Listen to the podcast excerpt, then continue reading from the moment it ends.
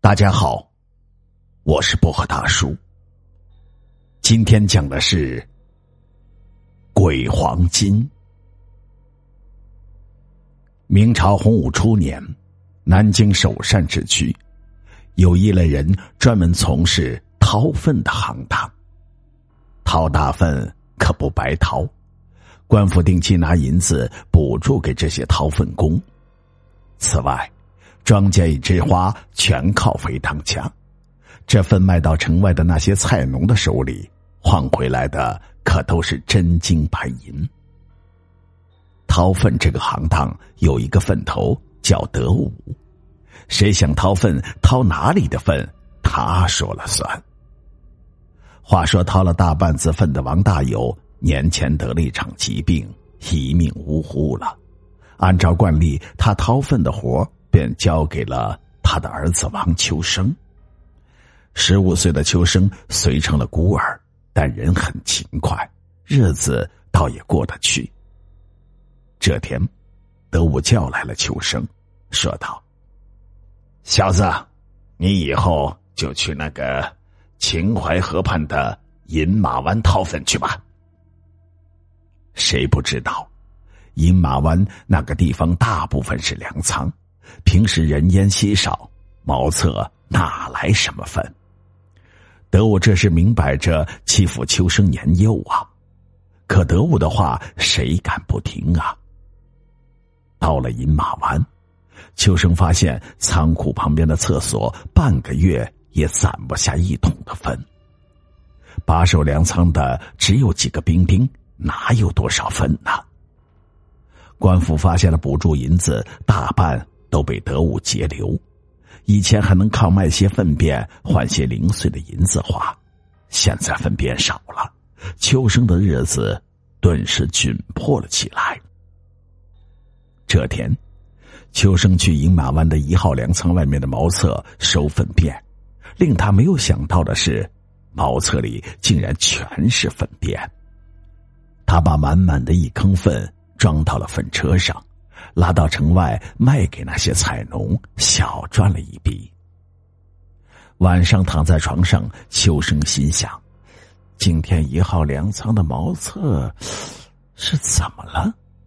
十天前才清理过，可今儿又都满了，这是怎么回事？又是一天晚上，秋生路过一号粮仓时。隐隐的听到里面传来一阵阵的惨叫声，他凑近墙缝向里一瞅，只见里面灯火闪烁，还能听到一些脚步声。第二天，他把晚上在一号粮仓听到的声响告诉了吴大伯。吴大伯是一个卖熟肉的老头，平时没少照顾秋生。吴大伯也觉得奇怪。当夜就跟着秋生来到一号粮仓，因为粮仓大门有兵丁把守，他们只能在远处观望。果然如秋生所说，吴老伯也听到里面传来凄厉的叫声。吴老伯壮了一壮胆子，带着秋生悄悄的靠近粮仓的大门。门口一高一矮两个兵丁立刻警觉的走了过来。吴老伯小声的问：“嘿，二位军爷，你们有没有听到呃惨叫声啊？”“哈，切，切，什么惨叫声？搁这吓唬人呐？还不给我快滚！”那两个兵丁不耐烦起来，用长矛指着二人，逼其离开。回到家里，吴老伯脸色煞白的对秋生说：“哎呦！”我猜呀，是那些伤兵的阴魂回来了。秋生疑惑的问道：“什么阴魂啊？”啊？吴老伯说：“当今皇上打天下的时候啊，江南一带战事频繁，前线的伤兵都被运到了一号粮仓，粮仓就成了临时的医馆。”那时候啊，天下大乱，药材匮乏，成百上千的重伤兵都死了。当时啊，我还年轻，离几里之外都能听见这里的伤兵因疼痛难忍发出来的惨叫声啊！秋生听得头皮直发麻。吴老伯继续说：“前些年就听说呀，一号粮仓经常的闹鬼，我还不信。现在看来呀，哎呦，是真的。”这些伤兵阴魂不散，故地重游来了。说到这里，他叹气道：“哎，咱不像粮仓那些身强力壮的兵丁，阳气重，鬼怕他们不敢现身。可咱是一老一幼啊，鬼才欺软怕硬。孩子啊。”以后少去那个地方，要是被那些伤兵给缠上了，可就麻烦了。秋生想了一想，摇头说：“不行，那里的粪便可好了。城外的菜农说，今年收成不好，老百姓只能吃粥，很多人排泄的粪便成色很差。”我在一号粮仓掏的粪便是上等的货色呀，很受欢迎的。吴老伯笑了，嘿嘿嘿嘿，白天呐，鬼魂不敢出来，你白天去掏吧。啊，那些伤兵到了阴间，抱起团来，就是一支庞大的阴兵军队呀。你想。这只阴兵在阴间能吃亏吗？肯定是吃香的喝辣的，要不怎的粪便都那么好？我听那些清晨在郊外捡粪的老人说过，鬼拉的粪便肥着呢，俗称啊“鬼黄金”。这天早上，秋生又像往常一样来到一号粮仓的茅厕掏粪便。突然听到有人低声的叫唤：“小哥，小哥。”秋生听得真切，是离自己几丈远的草窝里传来的声音。他循声过去，只见一个中年男人身上全是血污，气息奄奄的躺在草丛里。秋生吓了一跳：“你，你是阴兵？”男子挣扎着说。什么阴兵？我叫李东，刚从里面逃出来。你现在就去城里找刘同大人，一提我的名字，他自会来救我。躲过此难，我给你一百两黄金。秋生上前一摸，对方身上是热的，看来真是一个大活人。他一想，报个信儿就能挣一百两黄金，太好了。刘同是京城的府尹，秋生一路飞奔来到了府尹衙门。秋生见到了刘同，刚说完李东藏身之处，就见不知从哪里闪出几名官差，为首的一个高个子男子上前笑道：“哈哈哈哈哈刘大人。”刘东是你拜把子兄弟，看来我在贵府守株待兔是守对了。刘通吓得跪倒在地，回道：“哎呦，于大人，谁不知道啊？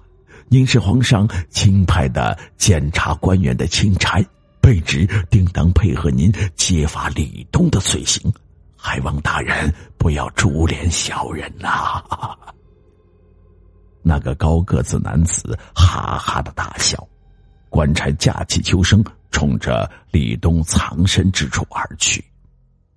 一个时辰后，秋生和李东被押着走进了一号粮仓的后院大厅里。于大人在大厅正中的太师椅上坐定以后，骂道：“李东啊，你竟然给我们玩起了灯下黑，躲在了我们眼皮子底下，哼！”真是高啊！接着又指着秋生大声说道：“还不招来？你是不是李东的同党？秋生看着大厅两旁各式各样的刑具，吓得是魂飞魄散。大大大人，我我就是个掏粪的。接着便把事情的来龙去脉说了一遍。这时，一个兵丁上前说道：“大人，他的确是个掏粪工，我见过他来咱这里掏过粪。”于大人皱着眉头对秋生说：“掏粪嘛，倒不打紧，只是你今天进到了这一号粮仓，知道了这里的秘密，啊，便要留在此处给我做事。”秋生的心眼灵活，他知道这是好事啊，倒头便拜。哎呀，谢谢大人，谢谢大人，我愿意为您做事，以后就再也不用掏粪为生了。哈哈。这时，外面有人进来禀告：“大人，现在提审那五个人吗？”于大人一拍桌子：“当然审，现在就审。”自从几个月前，皇上把这粮仓当成秘密审问贪官的地方，这里热闹的紧啊！你们可知道，这几个家伙都是和百姓学的贪官污吏。今年大旱，他们倒好，克扣赈灾的银子不说，还用这些银子购买山珍海味，整天醉生梦死。我大明皇帝是吃过苦的。平生最恨贪官，对这些贪官从来不手软。前几天上面又拿运粮船给我送来几十个贪官，我们得赶快审。这时，就见几个兵丁呼呼啦啦的搬来几个马桶，放在了大厅的中间。这，这是干什么呀？秋生小声的问道。旁边的一个兵丁小声的说：“哼，给他们几个贪官准备的。只要于大人，嗯，稍稍用些手段，他们准保都吓得拉到裤裆里。我们是怕脏了这大厅，才事先搬来马桶的。”秋生听后差点笑出来，原来那些鬼黄金都是这些贪官拉的呀！他们吃得好，喝得好。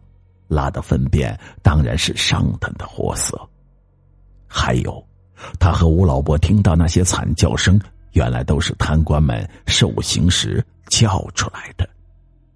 这时，秋生想到了一件事，他觉得得马上告诉于大人，那就是德武与官员勾结独霸一方的事情。他倒要看看德武的分辨。是啥样的？